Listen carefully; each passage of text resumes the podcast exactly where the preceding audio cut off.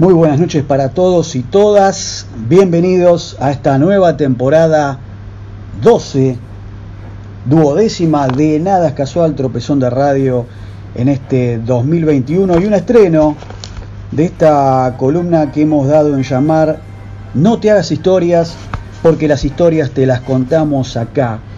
Y fue interesante para nosotros hacer un homenaje y un repaso de un eximio músico argentino que revolucionó el ritmo, la música más porteña, más de Buenos Aires que puede existir, como lo es el 2x4, estamos hablando del tango.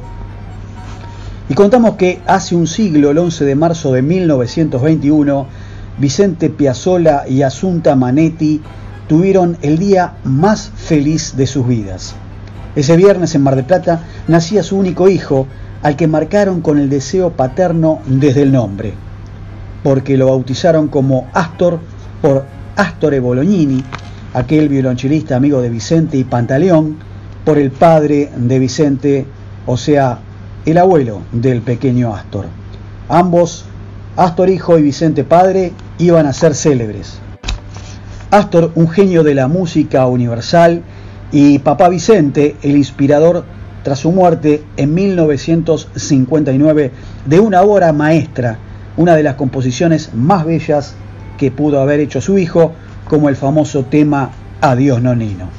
Astor había nacido con lo que se llama pie de bot, o sea, el pie derecho torcido hacia adentro y hacia abajo, una malformación congénita, y tuvieron que operarlo a partir de los dos años varias veces en el Sanatorio Marítimo de La Perla, allí en Mar del Plata. Los Piazzola vivían en una casa de dos plantas en la calle Rivadavia 2527 y tenían una bicicletería en la calle o en la intersección de Colón e Independencia. La familia de origen italiano era grande.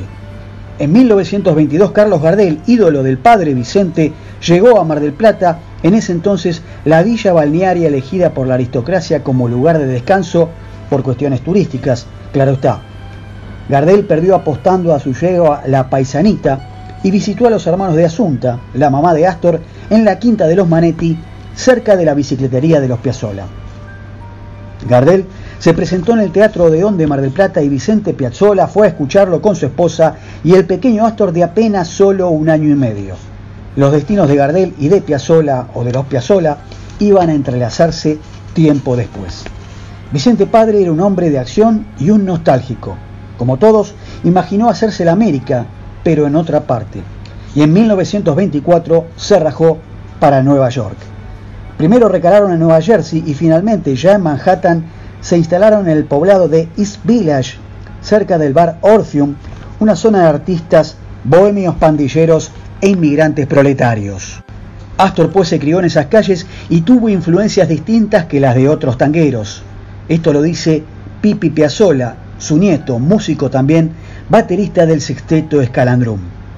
Vicente Padre consiguió trabajo en una peluquería argenteada por un gángster, obvio con clientes vinculados al submundo de Lampa. En el fondo del local de la peluquería había lo que se llama el escolazo. Sí, cartas. Se levantaba juego y la madre, Asunta, aprendía mientras tanto el oficio de cosmetóloga. Asunta fabricaba cremas faciales de nombre Beauty Face y cuando atendía a sus clientas, el pequeño Astor, que ya era un pibe pícaro, se metía debajo de la mesa para mirarle las piernas a las clientas mujeres. Esto lo cuenta Laura Escalada, la viuda de Astor y presidenta de la fundación.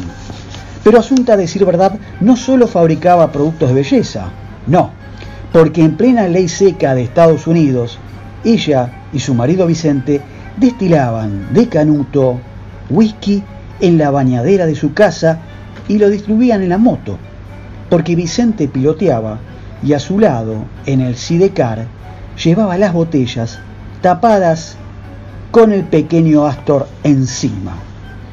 Astor, a pesar del problema en su pierna derecha como contamos, recibió de su padre un par de guantes de boxeo y lo anotó en un gimnasio. Le dijo que aprendiera a pegar primero y supiera defenderse. Y el pibe aprendió. Su zurdazo demoledor le hizo ganarse respeto y un apodo, Lefty.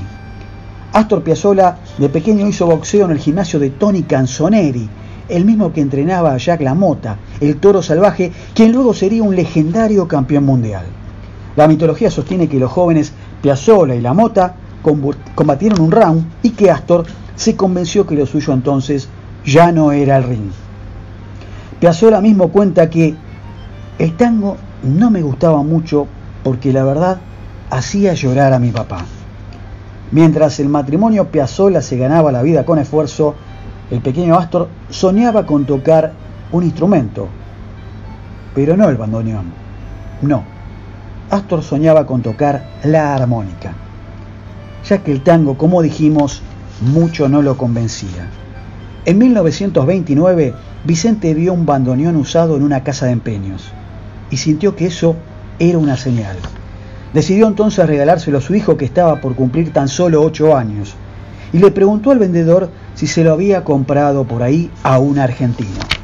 El vendedor le dijo que en su negocio, la verdad, todos lloraban sus problemas, pero que al final aceptaban el dinero y que él se enfocaba solamente en el comercio. Vicente Padre entonces se llevó aquel bandoneón con incrustaciones en nácar en un estuche tan solo por 19 dólares. Astor, la verdad, se desilusionó mucho cuando vio ese artefacto que no asoció con nada, porque el pibe, ya lo dijimos, quería una armónica. El padre entonces le explicó que con ese instrumento se tocaba el tango y le puso unos discos, pero aquel bandoneón diatónico para chicos no despertó al principio demasiada atención en Astor. Esto cuenta Laura, su mujer. Vicente padre le insistió para que estudiara, pero en Nueva York la verdad era muy difícil, aunque casi imposible, encontrar un profesor de tango para su hijo. Con el tiempo, Vicente recurrió a Andrés Daquila, un músico amigo suyo, aunque todavía no eran tiempos de acercamiento entre Astor y el tango, porque, repetimos, para él era esa música triste, llena de nostalgia que mi padre ponía en la vitrola y a través de la que conocía a Julio De Caro, a Pedro Mafía y a Carlos Gardel, iba a decir él en un futuro lejano.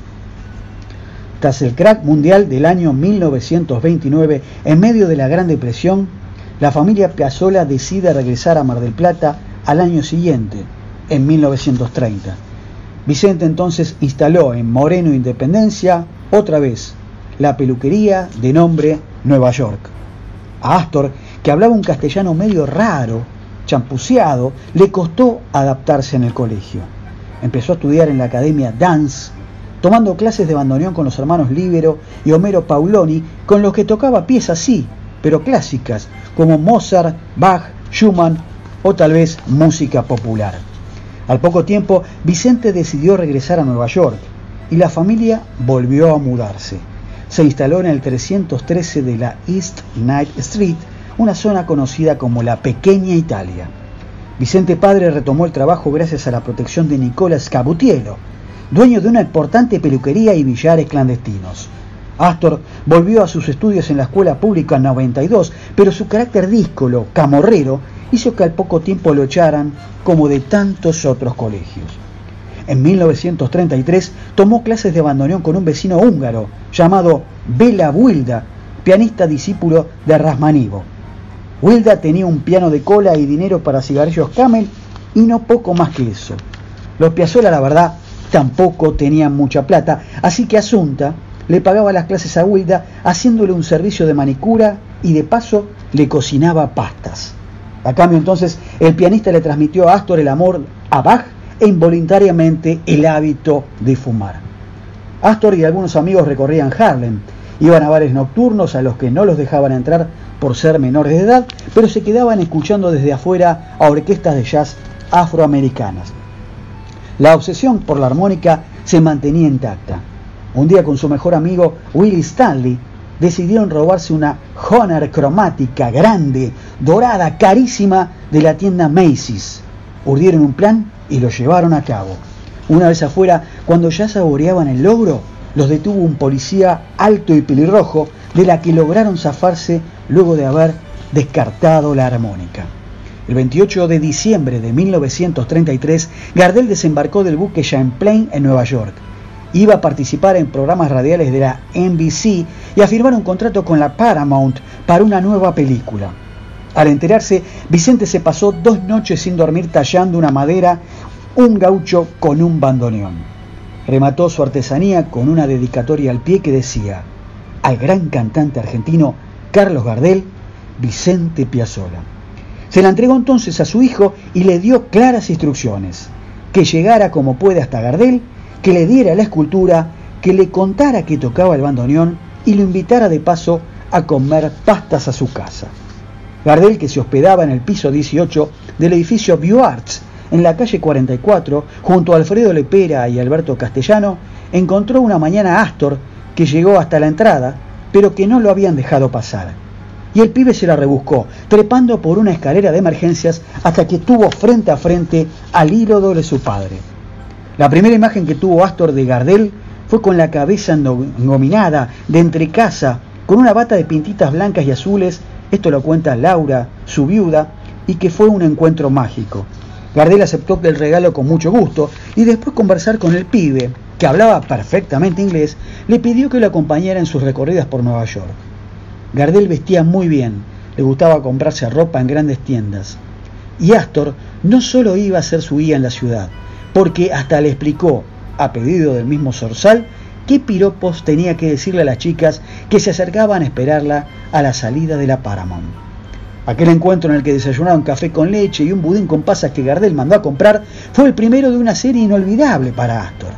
Más adelante, Gardel lo invitó a comer al restaurante italiano Santa Lucía y Astor notó que Gardel se quejaba por la falta de buñuelos. Astuto el chico entonces le dijo que los de su mamá eran exquisitos y lo invitó a comer a su casa. Y Gardel fue, y Asunta la madre le preparó los buñuelos y también una fuente de ravioles. En un momento, en casa de los Piazzola, el padre de Astor le dijo a Gardel con mucho orgullo, Vea Gardel, ¿usted sabe que mi hijo toca el bandoneón? Y entonces el pibe tocó, pero no tocó un tango, sino una obra clásica. Y Gardel, con cara medio desconcertada, le elogió la técnica, sí, pero le dijo que tocaba el bandoneón como un gallego. Y sí, le falta el tango, afirma Laura Escalada. En 1935, Gardel le propuso al chico Astor que tuviera un papel de extra en la película El día que me quieras para la Paramount. Y fue así que Astor cobró 25 dólares haciendo el papel de canillita. La secuencia, que fue breve, reunió entonces a dos personajes mitológicos de este ritmo. Uno que estaba por irse, Gardel, y otro que revolucionaría entonces el 2x4. Gardel le mandó dos telegramas más tarde para que Astor se uniera a la orquesta con su bandoneón, pero sus padres no le dieron permiso y el sindicato de músicos tampoco lo aprobó. Y vaya entonces que sí se salvó Astor Piazzolla. Si no, pensemos, en vez de tocar el bandoneón, estaría por ahí tocando el arpa. El 24 de junio de 1935, Gardel finalmente se mató en un accidente de avión en Medellín, Colombia. Antes, Gardel se había ido de Nueva York y Astor siguió estudiando, presionado por su padre. Cuenta Piazzola que a las 8 de la noche papá llegaba de la peluquería y antes de comer me pedía que tocara el bandoneón lo que hubiera aprendido en la clase de ese día. Y cuando lo hacía, él se emocionaba y se ponía como loco. Piazzola cuenta sobre Gardel que jamás voy a olvidar la noche en que me ofreciste un asado al terminar la filmación de El día que me quieras. Fue un honor para los argentinos y para los uruguayos que vivíamos en Nueva York. Recuerdo que Alberto Castellano debía tocar el piano y yo el bandoneón, por supuesto para acompañarte a vos cantando. Y tuve la loca suerte de que el piano fuera tan malo que terminé tocando yo solo y vos cantaste los temas de la película. ¡Qué noche, Charlie! Allí fue mi bautismo con el tango, el primer tango de mi vida y acompañando nada más ni nada menos a Carlos Gardel. En una entrevista de 1968 contó que a mediados de los años 50, Daquila le dijo que en el sótano de un negocio de Greenwich Village, Nueva York, había visto entonces aquel gaucho tallado por Vicente, semi-chamuscado, con un cartel que decía, muñeco que perteneció a un cantor argentino y que costaba 20 dólares, pero que no los tenía. Y fue que entonces volvió al día siguiente, pero ya habían vendido al muñeco. Es escalofriante pensar las vueltas que pudo haber pegado ese muñeco, porque yo, cuenta Astor, se lo di a Gardel y él lo tenía en el avión camino a Medellín y claro, después se quemó parcialmente y alguien después lo encontró y viajó de Colombia a Nueva York hasta un negocio cercano, mira la casualidad, al lugar en donde mi papá lo había tallado y como si hubiera querido volver al lugar en donde había sido primeramente creado. Laura Escalada cuenta entonces, la viuda, esta anécdota, pero dice en verdad que no podría darle mucha entidad ya que suena poco verosímil. Pero una anécdota que es tan hermosa merecería ser cierta, concluye. Después de todo, no es más extraña que el resto de lo que vivió Astor antes de convertirse en el mito Piazzolla. Bien amigos, amigas, la historia de hoy martes con este homenaje por el centenario del nacimiento del gran Astor, un 11 de marzo del año 1921, para un tipo que definitivamente revolucionó el ritmo eh, más porteño o más característico que tiene así todo la República Argentina en el resto del mundo, más allá de que respetamos y atendemos todos los géneros que suele tener desde el lado musical nuestro vasto territorio.